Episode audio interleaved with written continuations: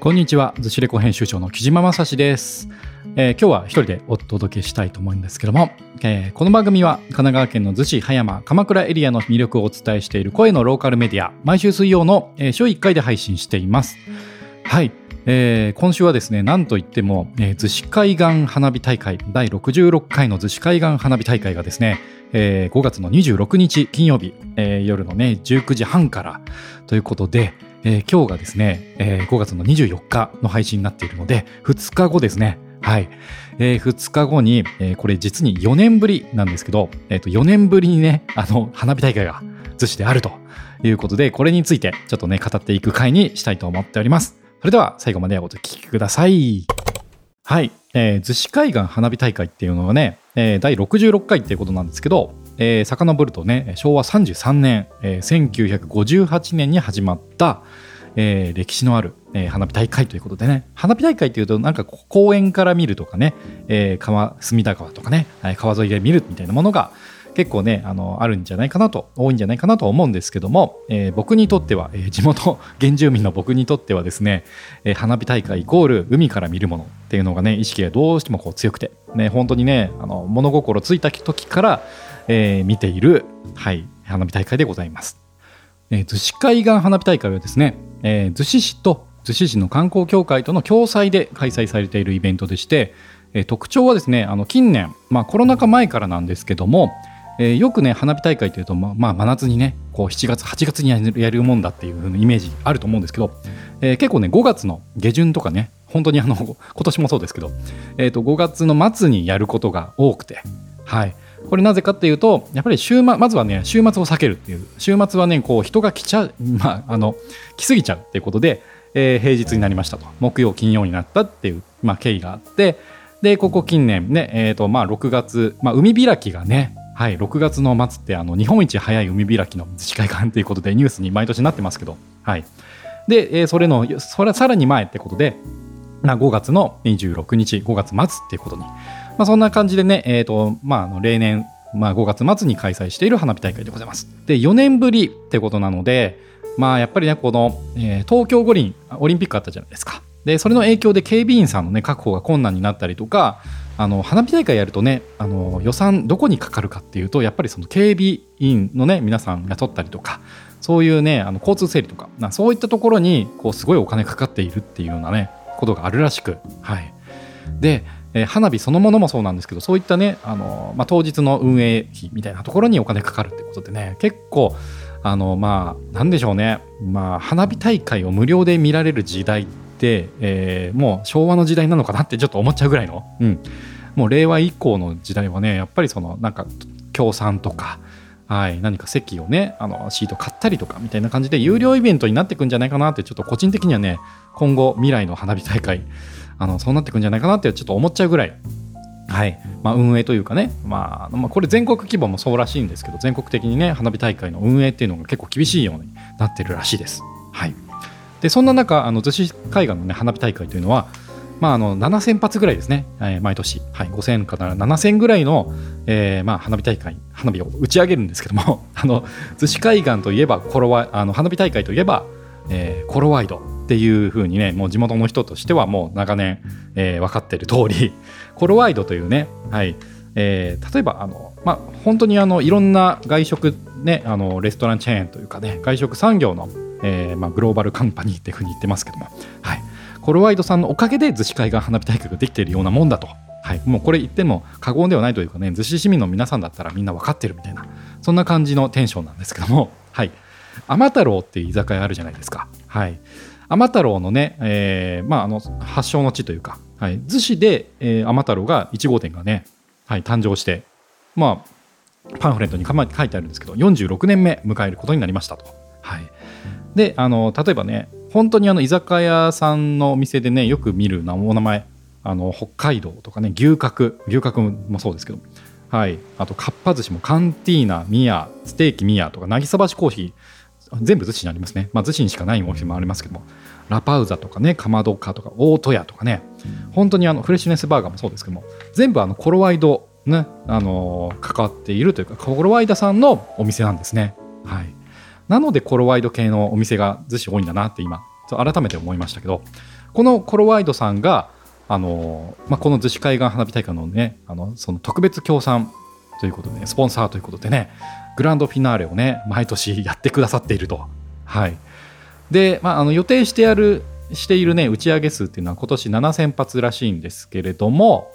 えー、このプログラムの最後にねグランドフィランフィナーレ、えー、プレゼントテッドバイコロワイド。これがねあの7000発のうち5000発を打ち上げるんですよ。であのもうやめてっていう感じでねあのあのこれ見たことある人だったらもうああもうもうもう大丈夫大丈夫大丈夫だからみたいな感じで、えー、思っちゃうぐらいの、えー、ドドドドドドドドみたいな感じでねもう本当にもうダメ押しのダメ押しぐらいな感じの、えー、量をなんかね1分間に何何千発ですかね最後の1分間がとにかくすごいっていうのがこの逗子海岸花火大会の、まあ、目玉となっているよね。まあ、これが口コミとかねいろんなあの評判で逗子海岸花火大会なんかすごいぞっていう風に、まあ、この10年ぐらいでねなったかなっていう風に思ってるんですけどもこれね間近で見ると本当にやばいです。やばい。はい。本当にね これあの本当に書いてありましたけどあのキャンプファイヤーでねあのキャンプファイヤーってっても花火じゃなくて、はい、キャンプファイヤーの、えー、クラウドファンディングやってるんですよ。はい。まあ、花火大会の運営のね、はい、あの継続開催、まあ、今後の継続開催に向けたあの、まあ、寄付ですとか協賛とかそういったものをねあの一般からも、えー、募っているっていうことでキャンプファイヤーのページがあるんですけどもはい、これも27日までの募集なんですけどもでそのキャンプファイヤーページに書いてあったんですけどそのプログラムの最後に7000発のうち5000発以上をねあの 打ち上げるってことなんであのこれなんか例年よりすごいんじゃないかなっていう気が僕完全にしてるんですけど、はいまあ、そんな感じでえー、っとですねえー、このグランドフィナーレを含めた このコロワイドのコロワイドタイムってみんな呼んでるんですけど、はい、逗子海岸花火大会ねどこから見るかですね。はい。横から見るか、下から見るか、上から見るかみたいなね、小説の名前みたいな感じですけども、この逗子海岸花火大会、この MC 木島はね、毎年どこから見てるのかっていうと、あの本当にあの申し訳ないんですけども、友達の、まあ、家からというかね、はい。まあ本当に海沿いというか、海近くのね、はい。えところから見させてもらっていますと。はい、これあの本当に地元の原住民のね同士のなんていうんでしょうつながりというかあの本当にあのスポンサーというかね あのいつもお世話になってますっていう感じでね、はい、この番組聞いてくれてるかもしれないので、はい、いつもありがとうございます。ってな感じで、えー、地元の方とかねあの海沿いの建物の上とかねあのから見ている方も結構いるんじゃないかなと思うんですね。はい、なんかこうマリンスポーツの施設ですとかそういったところの屋上とかね、はい、なんかマンションの上とか、はい、あると思うんですけども。じゃあ普通の普通のというかねあの逗子海岸花火大会初めて行くよっていう人は、まあ、どこから見たらいいのかっていうのなんですけども、はい、やっぱりねあの今あのこれまでの話にあったように、えーとまあ、やっぱりね予算とか費用がかかってしまっているっていうとこなのであの本当にあのゆっくり見たい椅子で見たいっていう方は一般協賛席というのがあるんでこれねあのおすすめです。もう本当にあの指定席なので。はい。これあの当日だと8000円なんですけども、えーですね。えー、事前に申し込むとですね、えー、6000円というふうになっているというところで、えー、と僕のねあの後輩とかもなんか実はこの席取ったみたいな話を聞いたことがありますと。はい、で、えー、そういったところがね、まあ、見ると見るというかねあのそこで撮るともう確実にいい席で見れると、まあ、海岸ですね、はい、から見えるっていうところなんですけども。あとはですね変化球としては本当にどうなんだろうな。あの浄水管理センターの裏とかいいんじゃないですかね。ちょっとそこから見たことはないんですけどもバッチリ見えるはずっていうふうなことは、まあ、確実だなと、はい、ただ、えー、例年そこで見ている方もいるかもしれないのと結構ねあの辺立ち入り禁止のエリアだったりするのでその辺だけ注意していただければっていうところですかね。そして、えー、まあ、僕ちっちゃい頃からねよくあの花火大会どこで見るかっていう話あそこがいいよとかっていうのを結構聞くんですけどもあの広山庭園住宅あるじゃないですか。広山公園の横にあるあの日本のビバリーヒルズと呼ばれているねあのいろんな有名人が方が住んでいたりとかするというあそこの住宅の奥にある、えー、大崎公園というねはい。もう本当にあの逗子のえー、逗子と鎌倉の境界線のようなねあのところにあるちょっとで、ね、突き出た感じの山の上の大崎公園というのがねありまして広山公園よりもさらに鎌倉寄りなとこなんですけどもあそこから見るのが一番だよねっていうふうに、まあ、あの小坪の友達は言ってました。はい。まあ、高校の時なんですけど、まあ、高校の時にそこで見たこともあるんですけども、結構良かったですね。はい。で、広山、その手前の広山公園からはまだ見たことないんですけども、やっぱりその海岸で見てた時期と、あと大人になってからやっぱりその友達のね、あの、家とかそのそういったところの、まあ、上から見たりっていうことが増えてしまったのでいわゆる成功法な、まあ、逗子海岸のねあの砂浜から見るっていうことをね最近あんまりやってないなって個人的には思うんですね。はい。まあ、ただあのちょっと高台的なところからあの毎年見ているものであの砂浜がね何時ぐらいにこうブルーシートだったりとかで埋まってくるかっていうところね。はい、大体把握できているのでこちらのインスタの方にも、えー、カバー写真の2枚目以降にねあの大体5時半ぐらい。2019年の状態、えー、様子ですけども。2019年は9月に開催したんですけども。4年前の時、え、5時半はこれぐらいでした、え、7時ぐらいはこれぐらい埋まってましたっていうところでね、え、ちょっと写真あの空中写真みたいな上空写真か、はい、に近いような構図の写真をちょっとアップしたいなと思うんですけども。それをちょっと参考にねしていただければと思います。ただ4年ぶりなのでねそれ以上にも、えー、来場者の方は多くなるんじゃないかなと思うのでまあ5時半ぐらいから席取っている方であればまあ確実に見れると思うんですけどもまあ6時過ぎるとドドドドドッとね多分人増えてくるので5時台からはい席取ったりとかねはい、えー、ここから見ようかなっていうふうに決めておくのがおすすめです。そして花火大会ね終わった後、えー、19時半から8時15分までの、えー、タイムスケジュールになってるんですけども、まあ、それ終わるとね本当にあの駅に向かう人だったりとかでドドドってねあのシンボルロードとかあの逗子海岸からね中央に続く道。はい。駅まで続く道が結構混雑したりするので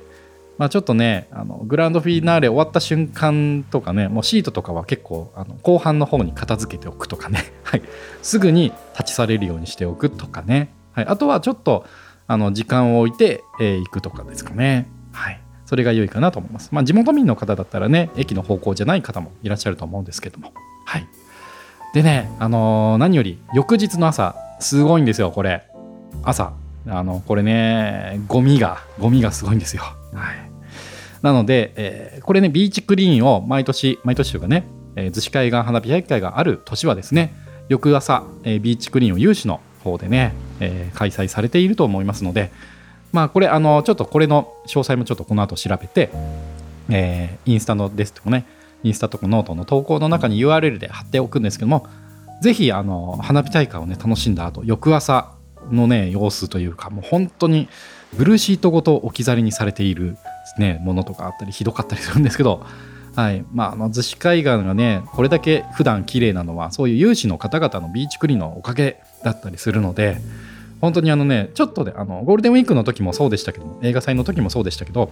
ビーチクリーンで散歩がてらするのもいいですし、その海開きまでのシーズンはバーベキューをね、あの結構やり放題だったりとか、焚き火とか結構グループいますけれども、あのちょっとゴミ落ちてるなと思ったらね、あのちょっと寄せておくとか、まあ、拾って持って帰るとか、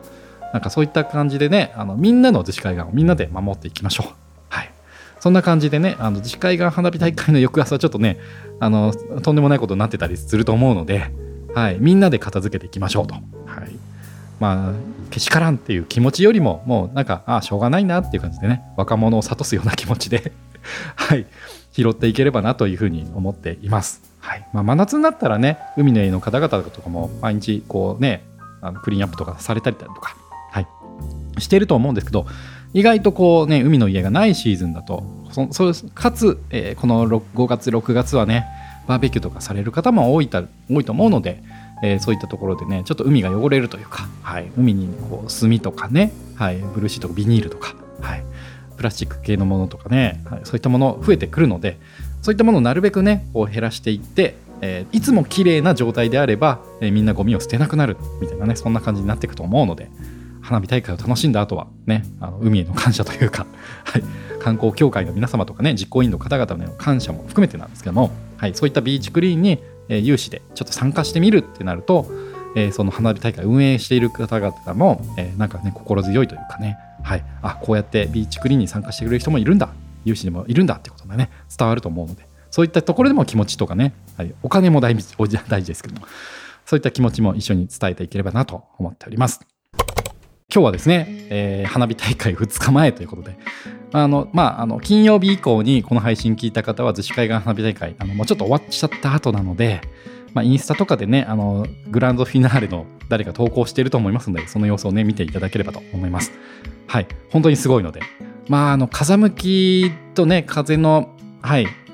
風だけが心配ですね。風が全くないっていうのも煙でこうね、見えなくなっちゃうので、ちょっと惜しいんですよ。はい。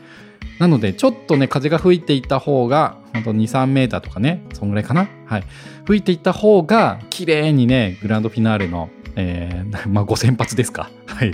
それを余すことなく見れるので、あのね、カメラ映えもしますし、はい。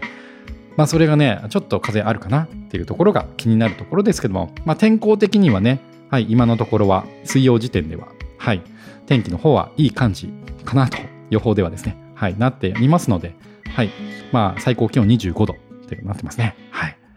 まあ、そんな感じなので、えー、まあ、風がちょっと吹きつつ、はい、気持ちいい感じのね、初夏の感じで、はい、夕方ぐらいからね、本当にお酒とかちょっとね、飲みたいな。はい。まあいいや。それは友達ん家で、はい、飲みながら、僕は個人的な話になっちゃいましたけども、はい。今年も逗子海岸花火大会、そんな感じで、おのおの、え、好きなスタイルで楽しんでいただければと思います。はい。それでは、えー、エンディングになりますけれども、えー、今日はですね、こんな感じで121回目、えー、フリートークで台本なしでバーっと喋ってしまいました。僕の脳内にある逗子海岸花火大会にある情報、すべて出して、出し切ったかなっていう感じなんですけども、えー、まあちょっとね、あの最近ちょっと風邪を一回ひいてしまいまして、久々に38.6度ぐらいまで上がってしまったので、ちょっとね、あの、もう一人の MC のひかちゃんと、えー、収録をね、各週ぐらいで、あの、撮っているんですけども、その日にね、ちょうど風邪ひいちゃって、ひかちゃんごめん、ちょっと風邪、熱が出てしまって、つって、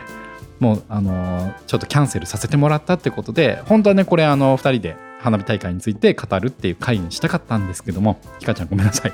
えー、リスナーの方も、えー、すいません。はい、ひか一人がかりで、えー、17分ぐらい喋ってました。ということで、えー、今回のつしれこラジオ、えー、この辺でお別れしたいと思いますと。はい。お相手は逗子レコ編集長の木島正史でした。それではまた来週水曜の17時頃、最新回の方でお会いしましょう。それではまた来週さようなら